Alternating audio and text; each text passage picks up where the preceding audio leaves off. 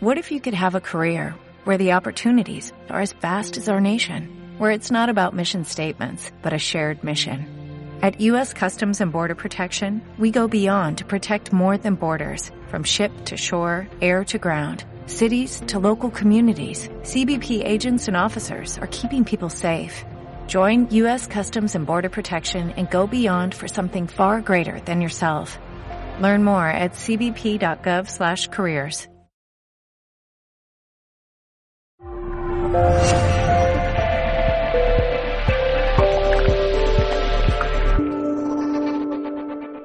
Bien, pues entonces ya sí que eh, damos la, la bienvenida a Moisés Mato, que como decía es actor y director de teatro, creo que no hace falta que lo presente, pero yo lo voy a presentar.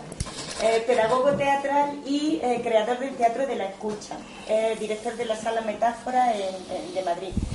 Eh, Moisés es coordinador, de diversas iniciativas sobre no violencia y, activismo social, coordinador de la campaña No Violencia eh, 2018 y autor de diversos libros sobre teatro, pedagogía, poesía visual y no violencia.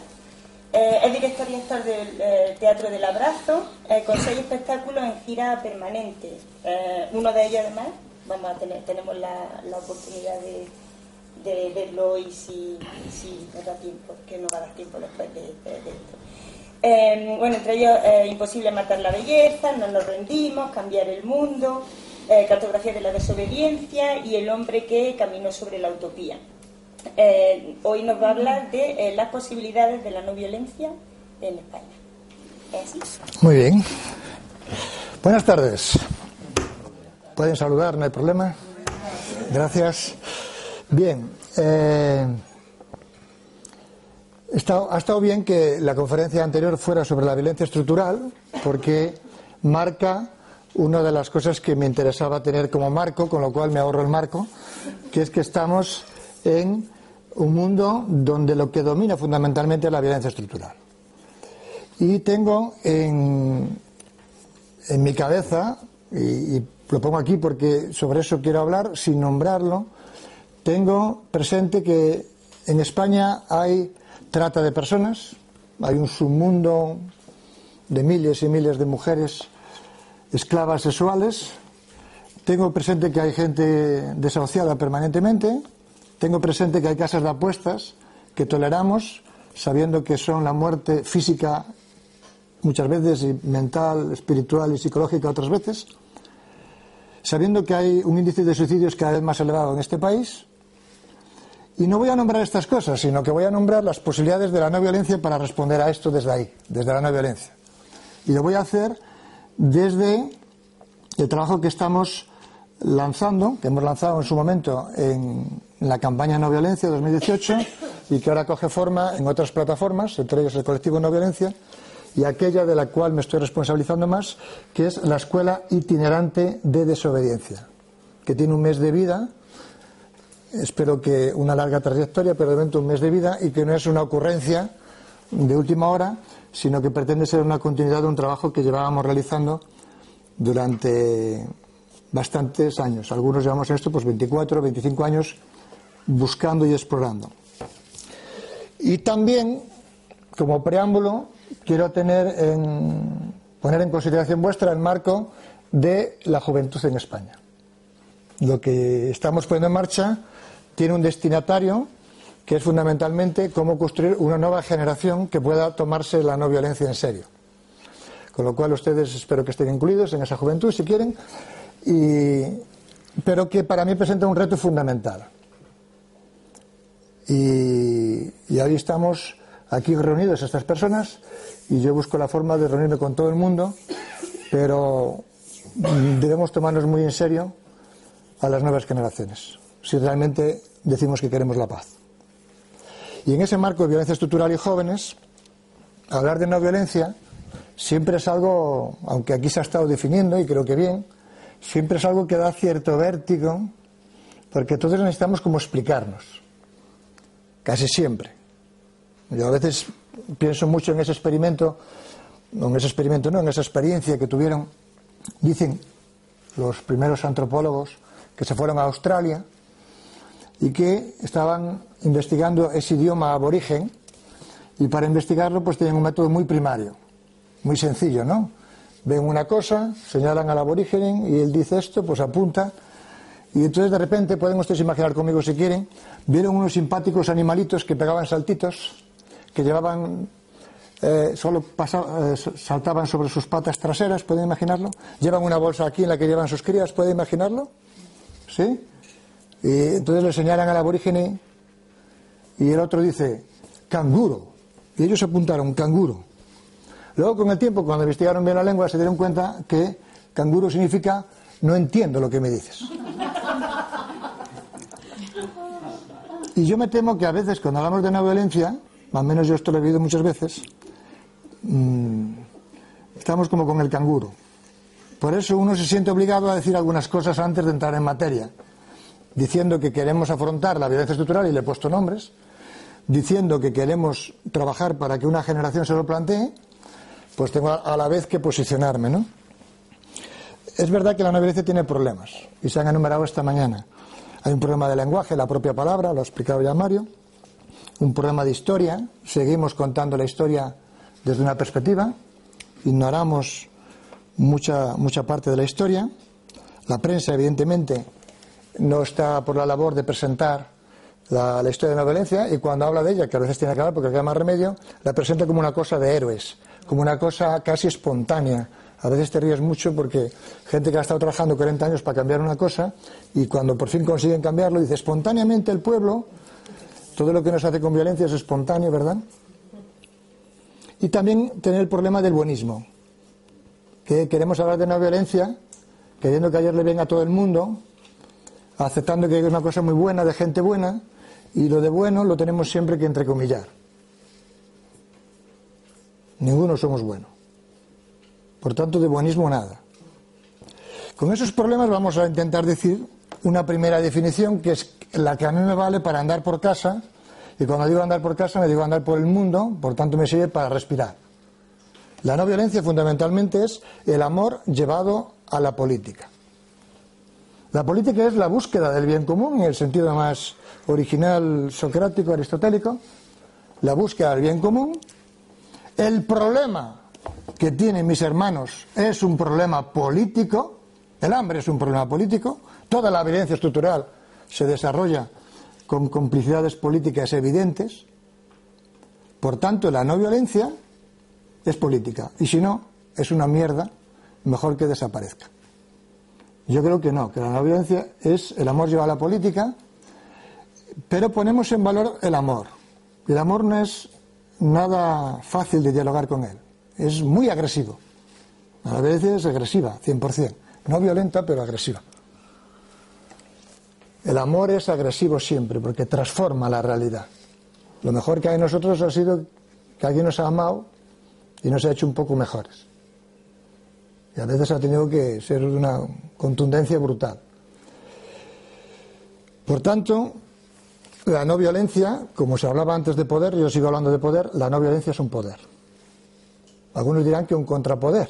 Es el poder que todo ser humano tiene capacidad de ejercer con otros. Y que resiste, se enfrenta y hasta a veces muere enfrentándose al poder. Pero se mueve en la órbita del amor.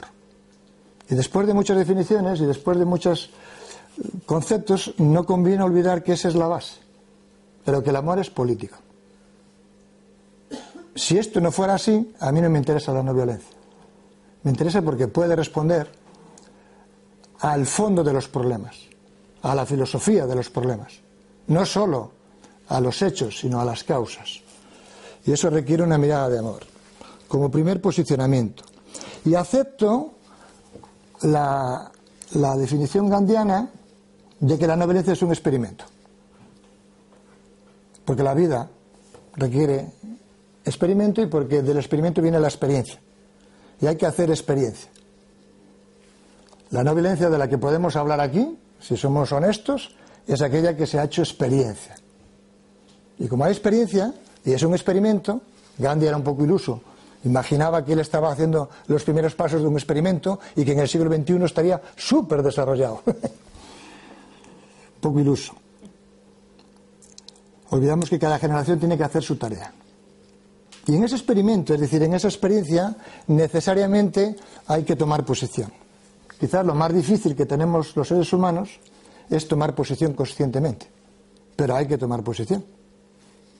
Pero no una posición retórica de estoy en contra del poder, ¿no? una posición vital, con cuerpo, mente, espíritu. ¿no? Y yo quiero tomarla, porque sé que en el siglo XXI una de las características de esta violencia de la que hablamos es que no se puede ser neutral. Eso ya Freire y otros muchos lo han explicado. Es imposible ser neutral. Como no se puede ser neutral, tengo que tomar posición.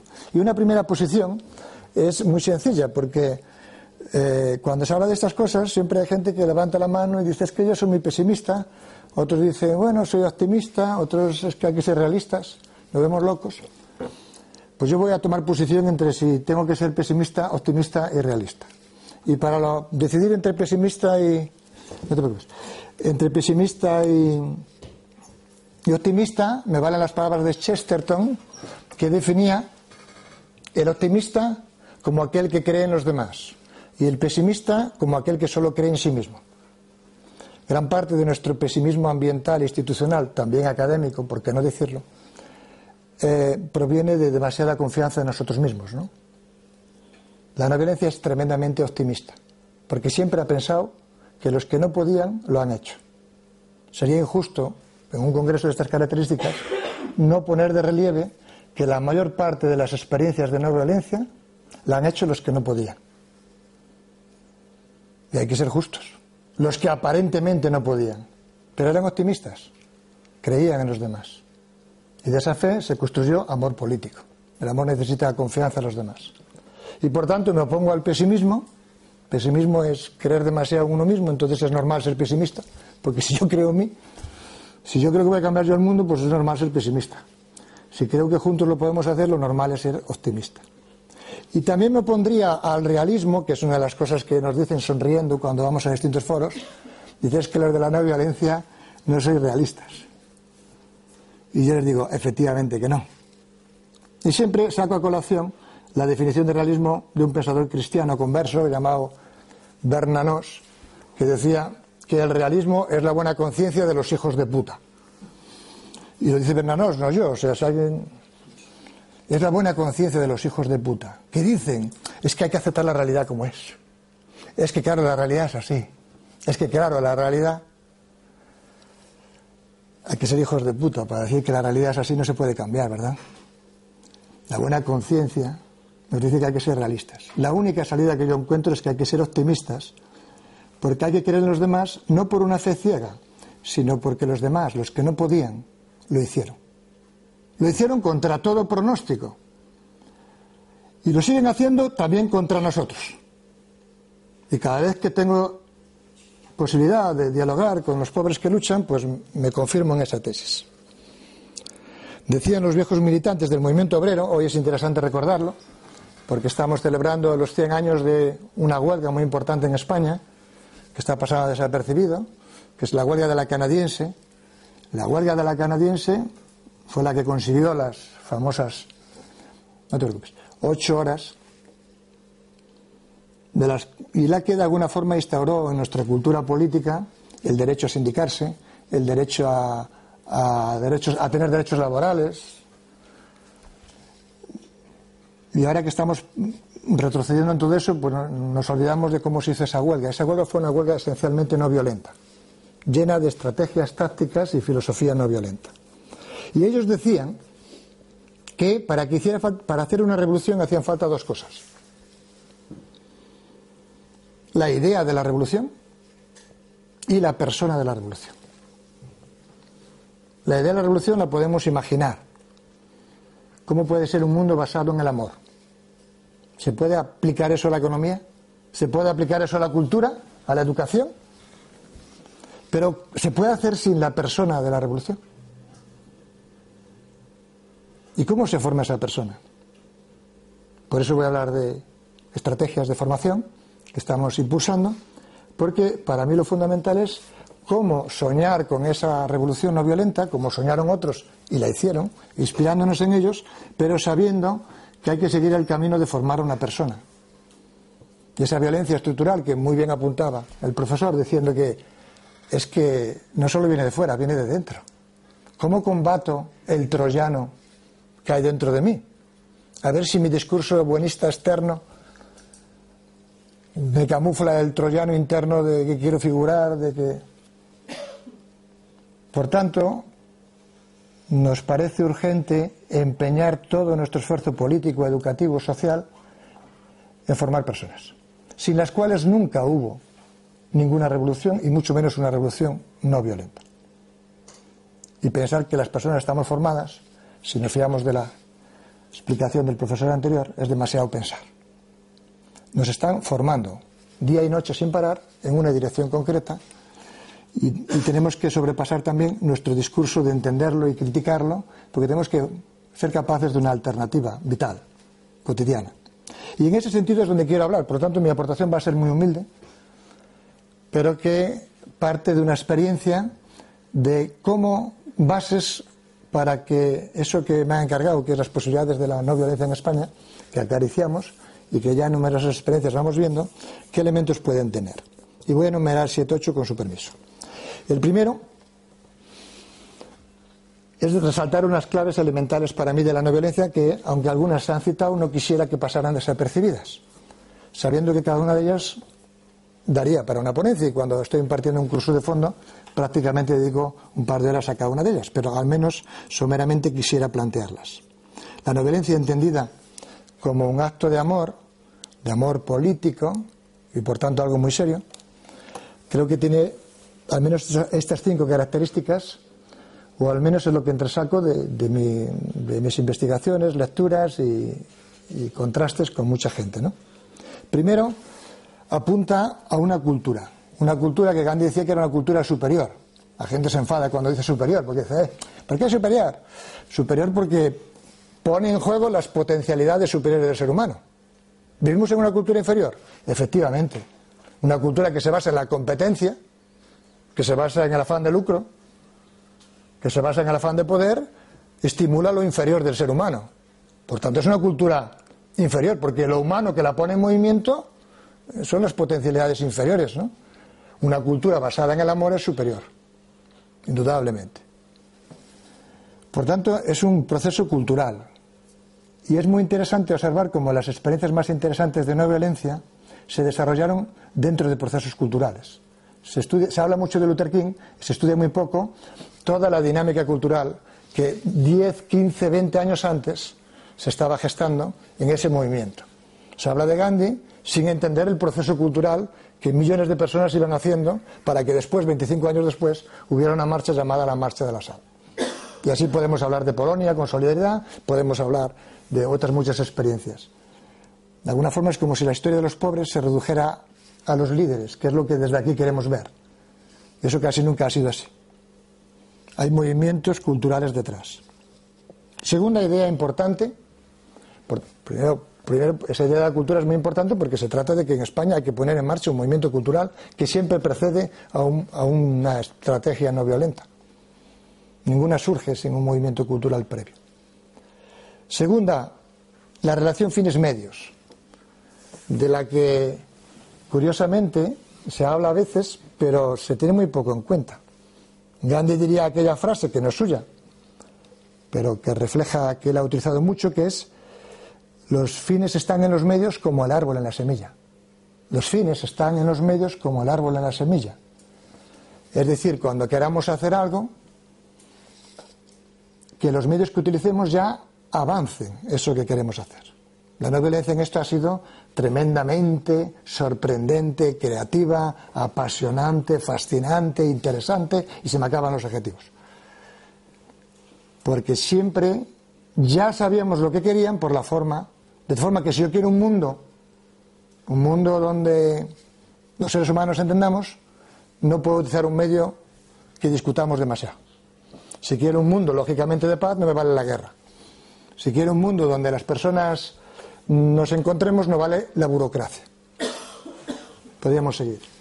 Los fines tienen que adelantar los medios y con esto contestamos a Maquiavelo, que es el jefe inspirador de la política contemporánea. Tercer elemento, muy discutido y discutible, pero imprescindible. el amor a la verdad. Sin esto no ha existido ninguna experiencia. No voy a citar a Gandhi, que se hincha a hablar de eso. De hecho, Gandhi, a su biografía, el título de la biografía es muy interesante, porque no le llama Historias de, la de mi experiencia no violenta, le llama Historia de mis experimentos, su experimento con la verdad. Hemos aceptado la mentira de los buenos. No, como yo soy de los buenos, puedo mentir. Por eso cuando discutimos con otro y te pillan en la mentira, la respuesta es ¿y tú más? Nos rimos de estas cosas, pero esto forma parte de nuestra cultura cotidiana. Así nos relacionamos todos. Los políticos hacen eso porque nosotros lo podemos digerir. Quiere decir que nosotros también lo hacemos. No hay más que observar el conflicto catalán, donde las dos partes mienten, pero como yo soy de los buenos, mi mentira vale. No, si tú quieres otra cosa, si tú quieres otra, otra república, que tus medios ya avancen esos fines, que la verdad ya sea norma, por eso merece la pena cambiar este sistema, porque tú propones verdad. Merece la pena cambiar este sistema porque tus medios ya avanzan los fines. Pero si tú vas a mentir y si tus medios son igual que del oponente, ¿para qué quieres que me apunte a tu idílica república? ¿Para qué? Para que cambiando de dueños nos sintamos como más liberados. La no violencia va al fondo de la cuestión. No juega. Si hay mentira, la verdad es la primera víctima de todas las guerras, también de las guerras ideológicas que nos tenemos en este país. Y si compadreamos con la mentira del que me cae bien, estamos alejándonos de la no violencia. Lo primero que le ha preocupado siempre a un grupo no violento es la mentira de los suyos, bastante más que la mentira del oponente. Pero aquí la de los nuestros nos parece bien. Así es imposible la no violencia porque los fines adelantan los, medios adelantan los fines. Si yo miento, pues ya sé que cuando yo obtenga poder voy a seguir mintiendo. ¿O es que el poder realmente me hace mejor? Por primera vez en la historia de la humanidad, a mí que soy tan guay y tan no violento. Y claro, la educación en la verdad a los jóvenes como que es un tema secundario, ¿verdad? En las familias. El problema de la cultura no violenta es que requiere dialogar con la verdad. Y la verdad no es, y la mentira es tan despreciable o más la de tu grupo, la tuya, que la de los demás. Bastante más despreciable, porque tú quieres andar con el amor. Y tú más, vaya tontería, ¿no? Si hay mentira, estamos alejándonos de la cultura de la violencia. Esto es muy elemental. Tan elemental que si cambiáramos esto, cambiaba el país. Hemos aceptado que todos podemos mentir porque el fin nuestro es superior al del otro. Nadie puede mentir. Si tú mientes ahora, ¿para qué quieres que yo te apoye en tu ideal si me vas a mentir luego? Si tus medios ya avanzan tu futura mentira. Cuarta característica, la no violencia pretende, y en esto por eso es superior, pretende liberar al oprimido y al opresor. A los dos. Hombre, liberar al oprimido y destrozar al opresor no hace falta demasiada no violencia, ¿no? Y estoy en charlas donde la gente cree que eso es la no violencia. Liberar al oprimido. Hay que liberar al oprimido opresor. La historia nos da lecciones claras de que muchas veces el oprimido, en cuanto puede, se convierte en opresor. La única forma de que no lo haga es que ha sido liberado o se ha liberado a la vez que libera al opresor. Lo más importante que hizo Luther King, un personaje deformado como todo la violencia, la tarea más importante es liberar a los blancos, no a los negros. Pero como nos encanta leer la historia ya con los prejuicios de nuestros esquemas, qué bien que ha liberado a los negros. A los negros básicamente les ayudó a liberarse de su propia conciencia, de que tenían mentalidad de esclavos. Y eso es lo que era problemático. La esclavitud se había abolido un siglo antes, pero seguían con la mentalidad de esclavos. Había que cambiar esa mentalidad. Pero a los blancos hay que liberarles de la esclavitud que supone tener que despreciar a alguien por el color de su piel. Esa es una gran esclavitud desde el punto de vista humano.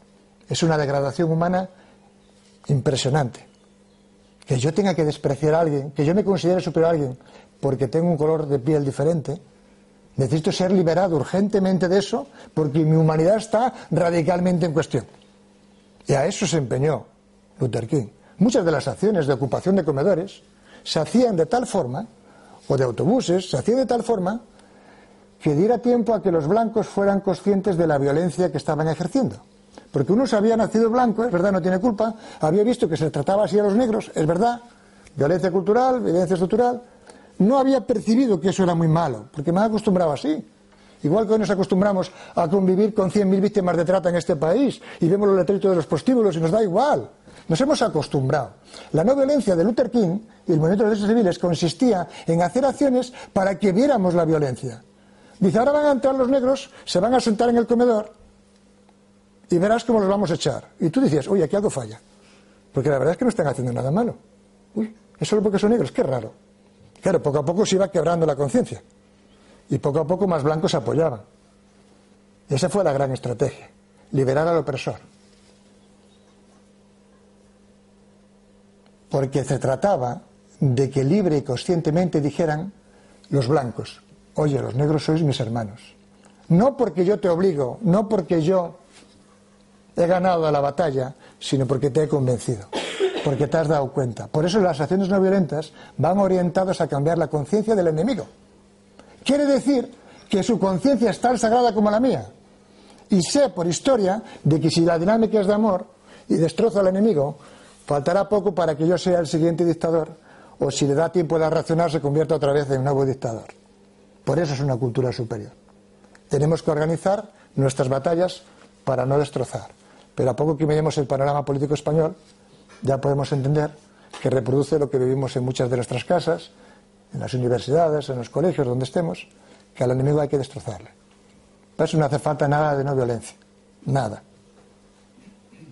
Así la no violencia es una caricatura. Estas cuatro características me parecen importantes. Entender que es un proceso cultural, entender que fines y medios van juntos, entender que la verdad nunca perjudica a una causa justa. Si yo tengo una causa justa, puedo decir mentir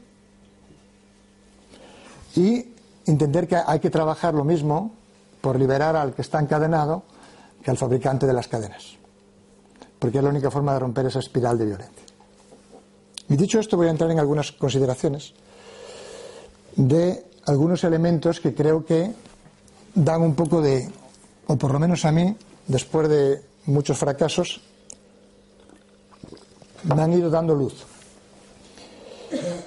Hay un, yo creo que es muy conocido, por tanto no me voy a explayar en ello, hay una triple, una triple raíz en nuestra cultura. Todos los que estamos aquí, queramos o no, eh, somos conscientes de que somos romanos, de que somos griegos y de que somos cristianos. No es una cuestión opcional y no tiene que ver con las, con las creencias que tengamos cada uno. Culturalmente somos mm, romanos, griegos y cristianos. Y la palabra que hoy tenemos, realmente más cercana a la no violencia, es la palabra paz.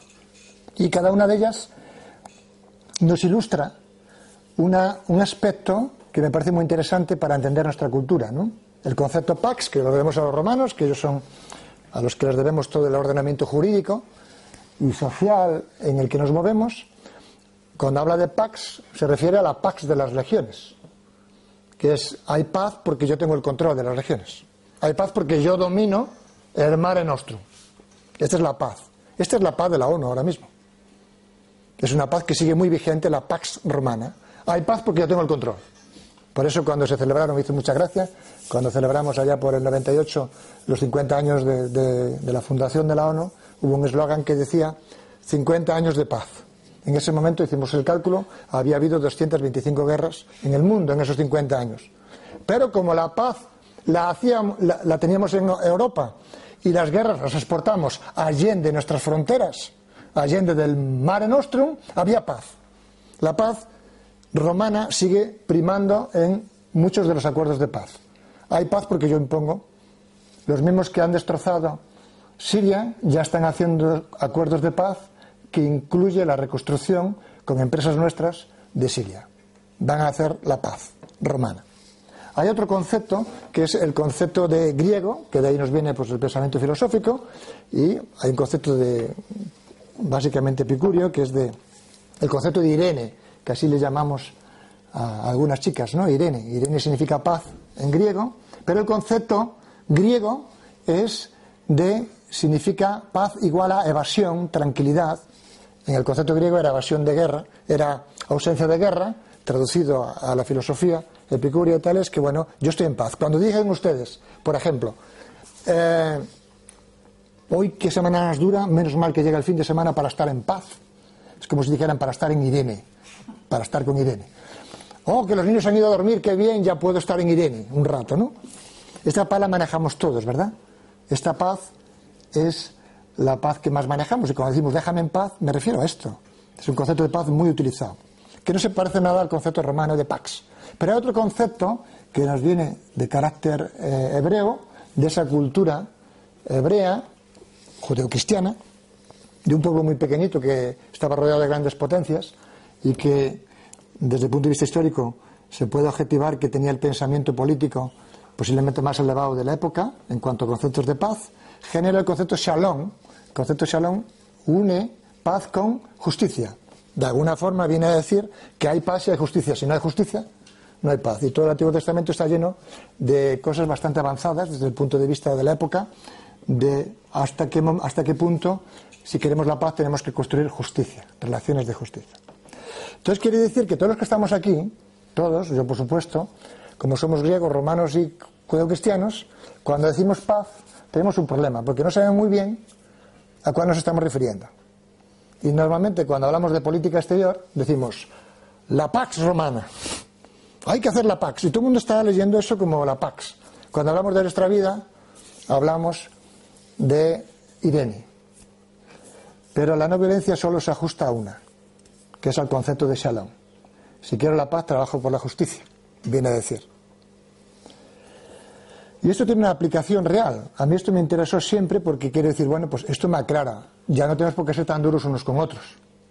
Tenemos que saber que tenemos que aclararnos. A lo mejor hay que empezar las reuniones diciendo, bueno, vamos a hablar de Pax, de Irene o de Shalom. ¿A qué te refieres? Aclara mucho. Porque uno ve los medios de comunicación y ve que se está mezclando eso. Y entonces, claro, haces una encuesta y dices, ¿cuántos están a favor de la paz? Todo el país. ¿Cuántos están a favor de que prescindamos de la gasolina si es necesario para la paz en el mundo. Nadie. Depende de qué concepto tengas de paz. Pero es que eso, pedagógicamente, voy a hacer un ejercicio, háganlo ustedes mentalmente conmigo, por favor. Pedagógicamente, yo lo he probado con chavales, digo que estos se van a educar toda la vida así, cambiando de concepto de paz para lo que les interesa. Hablamos de las guerras, que están muy lejos. Oh, por favor, que haya un poco de Pax. Hablamos de mí, hoy, por favor, un poco de Irene. Hablamos utópicamente, idealmente, un poco de shalom, pero eso ya, si tal, para el milenio que viene. Pero yo les decía, y les digo a ustedes, es posible que cada uno de los que estamos aquí, con los chavales hechos experimentos, ha sido muy interesante, todos tenemos al menos una ocasión al día para actuar, ¿verdad? Ante algo que no nos parece bien. Yo decía esto a los chicos. Pensadlo, y todos los chicos dijeron, vale, vamos a pensar. Al día siguiente nos vemos y les digo, ¿habéis pensado ya algo que sí, he pensado que este ha tratado mal a este, y yo he pensado que esto está, y he pensado que esto que ha hecho esta persona es mentira. Todo el mundo tenía en un día actos. Cualquiera que lo haga tendrá de sobra. El problema es elegir, ¿verdad? Y digo, ¿y tú qué has hecho? Tienes solo tres opciones. Haces Pax, haces Irene o haces Salón. Y de repente se creó una tensión brutal con los chicos porque dijeron, pues yo eh, di un discursito de estos formalitos, pero que para pasar el tema, y yo creo que lo que ha hecho fue Irene. Otro dice, pues yo avisé al director que pusiera orden, creo que ha hecho Pax y tal. Y entonces dice, bueno, pues si queréis saber quiénes somos, porque tenemos las tres posibilidades, simplemente una vez al día, ante algo que veáis, observar vuestra propia reacción. Y sabréis si sois romanos, si sois griegos o si sois no violentos. La no violencia es shalom. Y no nos engañemos, porque todos tenemos una retórica para decir, bueno, yo dentro de lo que hay soy bastante bueno. Esto fue interesante, porque todos los chicos con los que trabajaba se consideraban los mejores. Cuando descubrieron que todos eran Irene, o en el, mejor, o en el peor de los casos, Pax, dijeron, algo falla en nuestra conciencia de nosotros mismos. El tema cultural vale para que hagamos conscientes. Esto que hacen los chicos lo pueden hacer ustedes. ¿eh? Yo lo hago y acabo cabreado conmigo mismo. No es una frase. A mí cada vez me cabrean más las frases. Es una cosa que puedo experimentar cada día. Nosotros estamos construyendo una escuela de desobediencia sobre estas cositas, ¿eh? Sí, sí, vamos a cambiar el mundo, pero primero Quiero que me expliques en tu vida real, sin trampas, quién eres. Lo que os decía antes, vamos a construir la persona. Porque para hablar de cosas, vamos, yo me reúno con grupos sociales que son de un activismo y de una revolucionario, y luego digo, pero si es que la propia reunión está organizada en base a, a la Irene. Y no hay que engañarse, es una cuestión tan sencilla, cada día elige un hecho. Hazlo, hacerlo. A la semana ya no te aguantas a ti mismo.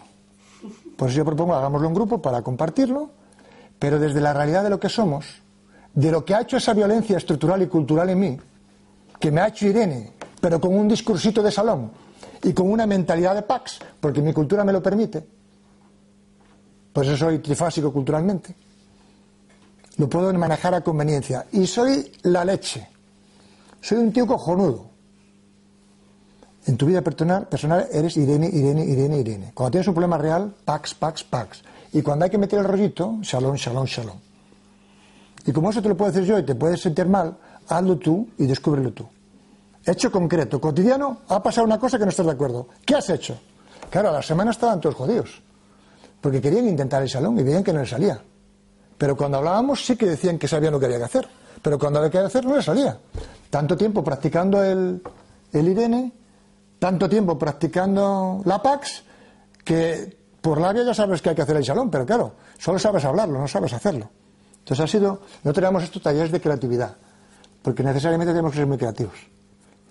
Pero sí aprenden los chavales y nosotros también a que hay una salida en cada conflicto personal que me puedo plantearse el salón. El primer día fracaso, el segundo también, el tercero ni me entero, el cuarto, ¡ay! Un día acierto, hola, qué bien. Luego yo no acierto, pero acierta al compañero y me explica cómo lo ha hecho. Para mí esto es más importante que las miles de charlas que podamos dar sobre el tema. Porque confronta a la persona consigo misma. Esto es lo que ha hecho la no violencia. Esto significa que es cultural. Lo otro es moralización. Chicos, hay que portarse bien.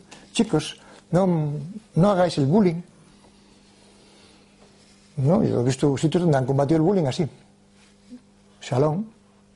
Pero eso sí, hay que hacerlo con otros, porque si no, hay que no soporta. Otra clave interesante, que viene de Jan Goss. Jan Goss es posiblemente la persona de no violencia más importante del siglo XX muy desconocido, como, como es lógico en la no violencia. En cambio, a sus discípulos los conocemos a todos. Pérez Esquivel, Luther King, César Chávez. Pero el que les enseñó a dialogar, pues lo desconocemos porque forma parte del que dialoga bien es desaparecer. Yangos dice que para dialogar, les propongo también que ahora sigan conmigo, otro jueguecito. Partiendo de que el diálogo es la primera herramienta no violenta. La primera. No hay no violencia posible si no dialogamos. Pero Yangos plantea que el diálogo tiene tres pasos, perdón, cuatro pasos. Los diálogos son entre la verdad y la mentira, entre el tú y el yo, hasta ahí claro, ¿no? En el diálogo nos jugamos verdad y mentira y tú y yo.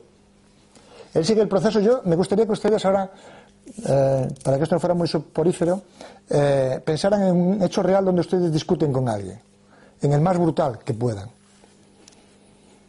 Y yo les voy a decir cuál es el planteamiento. Me podría pasar mucho tiempo hablando de este esquema porque es muy, muy jugoso en sus matices, pero solo lo voy a anunciar que empieza de la siguiente forma. Primero, entre el, yo y el tú, la verdad y la mentira, primer paso, la verdad del otro. ¿Sí? ¿Lo seguimos? La verdad del otro. Una vez que comprendo la verdad del otro, me he esforzado en entenderla, precisamente lo que no me apetecía, pero me he esforzado. Luego, segundo paso, la mentira del yo. Es mi mentira. Una vez que comprendido la verdad del otro, digo, ¿y yo tendré algo de mentira? A ver. Tercer paso, una vez que tengo la verdad del otro, la mentira mía, tercer paso, la mentira del otro. Ahora ya estoy preparado para decirte no, violenta no violentamente tu mentira, porque como ya he reconocido tu verdad, ya incluso te he manifestado mi mentira, puedo iluminar tu mentira. Y cuarto paso, mi verdad. Ahora ya puedo decir la verdad. Ahora, si ustedes quieren hacer el ejercicio conmigo, sean muy honestos. ¿Por dónde solemos empezar cuando tenemos un conflicto? Díganlo, eh, lo he hecho muchas veces, todo el mundo lo ha dicho, o sea, pueden decirlo, no hay ningún problema, es normal. ¿Por dónde empezamos normalmente? Cuando estoy cabreado, cuando estoy en tensión, cuando estoy en... O la mentira del otro o mi verdad. Depende mucho, yo esto hasta lo tengo estudiado, pero así es un poco largo explicarlo. Según el tipo de conflicto, empezamos por el 3 o por el 4, pero no por el 1, ¿verdad? Pues eso fue lo que le enseñó Luther King, perdón, Jan Goss a Luther King, a César Chávez y a 13 premios Nobel que han empezado a ensayar ese sistema. ¿Podemos hacer esto nosotros en nuestra vida cotidiana?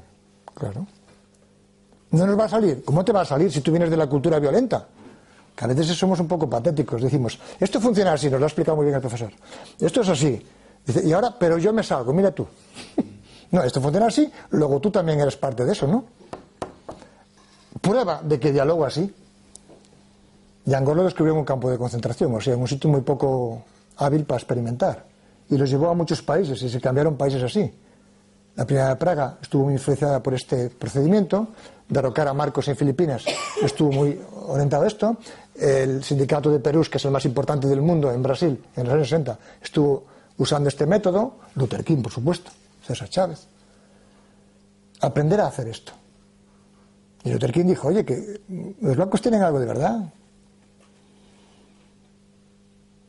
Tienen miedo a perder sus privilegios.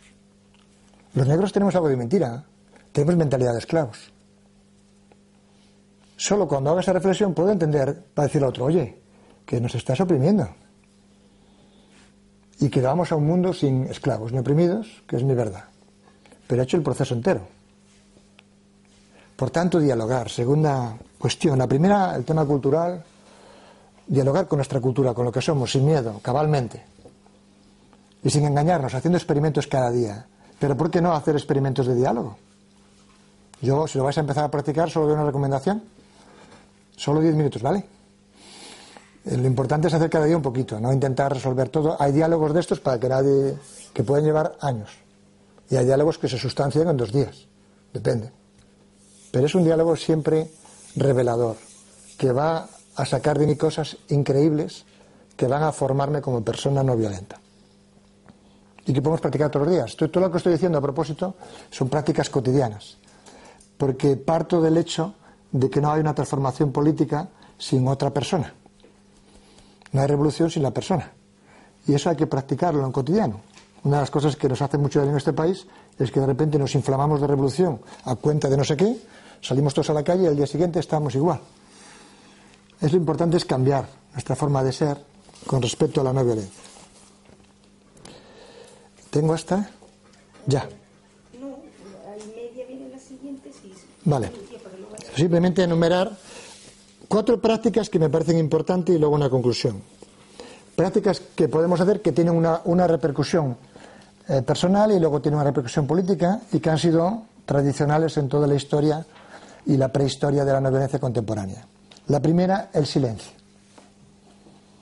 El silencio es casi una revolución.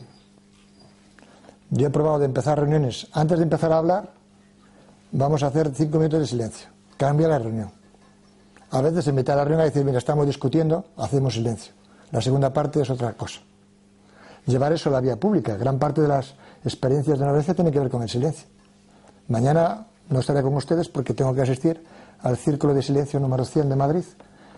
Durante 100 meses seguidos, mucha gente en Soledad con los Inmigrantes se reunía en la Puerta del Sol a hacer silencio. ¿Eso cambiaba tu actividad? Pues mucho se fue a su escuela, su primera escuela de compromiso. Segundo, el ayuno. Esto cuando lo digo en algunos sitios la gente sonríe. Porque esto del ayuno es una cosa de curas y tal, y el ramadán y no, el ayuno, lo habéis visto en el vídeo de antes, ¿no? El ayuno de César Chávez cambió. El ayuno de César Chávez le costó a Kennedy ser asesinado. El ayuno de Gandhi paraba la violencia de los suyos. Y podemos ejercitarnos en el ayuno. El caso es que como estas cosas las tenemos a veces un poco deformadas, yo como los jóvenes les digo, bueno, vamos a ayunar. Y todos dicen, no hay problema, Moisés, ¿cuánto? Un día, no me cuesta nada. Digo, pues no, vamos a ayunar de móvil. Entonces se ponen todos tensos. Es que el ayuno tiene que ver con lo que te cuesta. Los pobres, como ayunaban los pobres, ellos hacían huelga de hambre. ¿Por qué? Porque pasaban hambre. Ahora venimos nosotros los burgueses a decir, a mí no me cuesta nada. claro, hasta te viene bien, tío. Es que estás hecho un, que no ese es el tema. El ayuno tiene una espiritualidad y es que ofrezcas aquello que te cuesta vivir sin ello. Por lo tanto, ustedes que son tan guays, les decía a los chicos, no hagan ustedes ayuno de comer, porque al día siguiente van a estar ustedes, hagan ustedes ayuno de móvil. Hicimos una experiencia, vamos, se morían a las tres horas. Y descubrieron que eran esclavos del móvil. El ayuno te evidencia de que eres esclavo. Muy bien, todo esto de la violencia estructural, pero veámoslo a nosotros no como discurso, sino como evidencia aplastante. Y dice, no puedo vivir sin el móvil. Pues para avanzar en la no violencia tienes que ser libre de eso. Pero ya lo has comprendido, hemos hecho un ayuno. El ayuno sirve para eso. Otra gente, un día con señoras, dice, yo paso del móvil. Dicho, pues hagan ustedes ayuno de criticar. No critiquen un día entero. Digo, qué difícil. ¿Me entienden lo que quiero decir? Despreciamos estas dinámicas, pero son las que cambian el corazón. Un día de ayuno de criticar te das cuenta quién eres. Dices, yo no sabía que criticaba tanto. Pues sí, no paras. Un día de no pensar mal de los demás. A ver quién lo aguanta. Eso te forma como persona, porque empiezas a saber quién eres. Y si no sabes quién eres, ¿de qué sirve hablar de violencia estructural? Si no sabes la que hay dentro de ti. ¿Y cómo lo sabes? Si no te pones a prueba, la no violencia es una autodisciplina de libertad que tiene que ver con el silencio. No soy capaz de estar callado. Tienes un problema, ¿eh? Sí estoy callado, pero mi cabeza no para. ¿Ah? Tienes que estar callado. Si vas a discutir, calla primero. Al mes de hacer esto eres otro. Tercero, el perdón. En este país, cada vez que hay una herencia, las familias se dividen. Ah, ¿No era tan importante lo vuestro de la familia? En cuanto a las perras en juego, nos dividimos. ¿Qué quiere decir eso? Que no había nada. Ustedes llamaban familia a una pose. Eso es un problema de primera magnitud desde mi punto de vista en este país. Vamos a tener que aprender a perdonar y a pedir perdón. Si nos estamos siguiendo todo el rato. A veces hay, hay, que hacer, hay que hacer perdón preventivo. Es otra estrategia que le recomiendo. Yo con mi mujer tengo que hacerlo. Antes de acostarme digo, perdón. Y me dice, ¿por qué? Digo, no lo sé, pero seguro que te he hecho alguna cabronada hoy. Pero luego lo pienso y digo, pues sí que se lo he hecho. Entonces hay que hacer el ritual de pedir perdón a veces, preventivamente por si acaso, y casi siempre, por lo menos te va haciendo sensible. Y luego una cuarta, perdonadme, este es de mi cosecha, pero no la improviso, la alegría paradójica. La alegría paradójica quiere decir que ahora a mi enemigo le va bien y yo me voy a alegrar. Que ahora a esa persona que me cae mal le va bien y yo digo, qué bien. Lógicamente estoy luchando con un troyano que me dice, Dios, qué mal, qué jodido. Lo aplacas, el troyano. Este es el verdadero demonio desde mi punto de vista. Y Voy a aprender a alegrarme de eso. Al poco tiempo vas a ser una persona libre con una sensibilidad exquisita. Nos buscamos enemigos para justificar nuestra pasividad. Cuando el enemigo hace algo bien, yo me alegro y entonces encuentro la, la, manera de ir a hablar con él, encuentro la manera de encontrarme con él, de dialogar. No es él y tú más, la cultura que nos está metiendo por la televisión, esto que llaman tertulias, que son la estupidez elevada a la máxima uh, potencia de que yo vengo con una idea y me marcho con la misma idea, pero a tal, y estoy educando a todo un país en eso, nos damos cuenta del poder educativo que tiene eso. No, yo me alegro de lo bueno que hay en todos, especialmente en los que no me caen bien, porque significa que abre posibilidades de diálogo conmigo. Claro, ¿por qué no me alegro? Porque estoy viendo al otro como un enemigo al que hay que hundir. Estoy en otra cultura, en la que digo que no estoy de acuerdo, ¿verdad? Pero se demuestra que estoy en esta porque cuando al otro le va mal, yo me alegro. En vez de, perdón, yo me alegro de que le vaya mal, en vez de entristecerme. Y cuando le va bien, me entristezco en vez de alegrarme, porque esa es la posibilidad, la puerta abierta de que crezcamos juntos y nos encontremos. Tenemos que ver la violencia estructural que hay en nosotros si queremos ir a la no violencia. Porque si no vamos a tener un discurso teórico sobre violencia estructural y una vivencia de que comprendemos eso, pero que no, que no. Por eso nuestra escuela de desobediencia, fijaos qué palabrota, desobediencia, se trata, y con esto termino, de desobedecer a uno mismo, de desobedecer aquello que hay de sistema dentro de ti. No sea que sea capaz, que muchos lo somos, yo por supuesto, de tener un discurso cojonudo sobre el sistema que justifica que yo tampoco hago nada. Pero tengo el discursito. Y nos dividimos en dos grupos. Los cínicos, que dicen que esto es así, los realistas, los hijos de puta, y, los, y los otros que decimos que tenemos un discurso pero hacemos lo mismo, pero con un discursito. Lo que cambia realmente la no violencia en la historia, y sin esto a mí no me interesa un, carajo todo esto, lo que ha cambiado es que ha habido gente, personas muy concretas, que han amado así. Y cuando un día se hacen famosas, les ponemos un altar y no nos damos cuenta que se construyeron así. Lo esencial de Luther King es lo que acabo de explicar. Lo esencial de Gandhi, de César Chávez, de las miles de experiencias, es esto. Un día esto crece, se socializa y, y viene la revolución pero no aparece de la nada. Tenemos que ser serios. La no violencia es una nueva persona que es capaz de cambiar el mundo, porque tiene una nueva raíz. Otra cultura. Por eso yo defiendo, y les estoy invitando y haciendo publicidad descarada a mi espectáculo de esta noche, que es sobre la desobediencia, pues no entro hoy, les invito a que sigan la ponencia allí, pero en ese espectáculo defiendo desobediencia como un acto de amor. Por tanto, nada que ver con la chulería, nada que ver con enfrentarse a la policía, estas cosas que nos encantan, es otra cosa mucho más profunda, porque se trata no de enfrentarse a este sistema, sino muy especialmente a la filosofía que lo sostiene, que curiosamente está dentro de mí. Y por eso la no violencia hoy puede ser, y yo soy optimista, ya lo he dicho, puede ser realmente la esperanza para este país. Porque igual que los otros, y nos escandalizamos, veían a negros y cómo los podían ver como inferiores, hoy estamos viendo víctimas de trata y no las vemos. Estamos viendo suicidios y no los vemos. Y no busquemos culpables fuera. El no violento es el que se hace responsable. Eso que decía Milani tan bien, en, su, en el frontispicio de su escuela. Todo me importa. Hay que hacer una escuela donde a todos nos importe todo. Y como nos va a importar todo, vamos a tener que responder a todo. Ser responsable es responder, no hablar. Solo.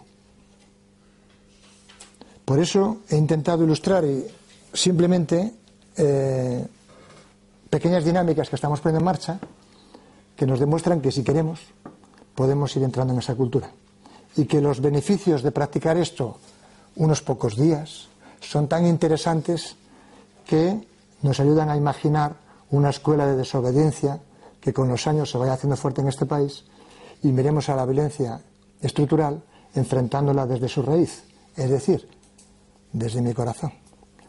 Lo que hicieron, por cierto, todos aquellos que se inscriben en esta hermosa tradición llamada no violencia. Muchas gracias.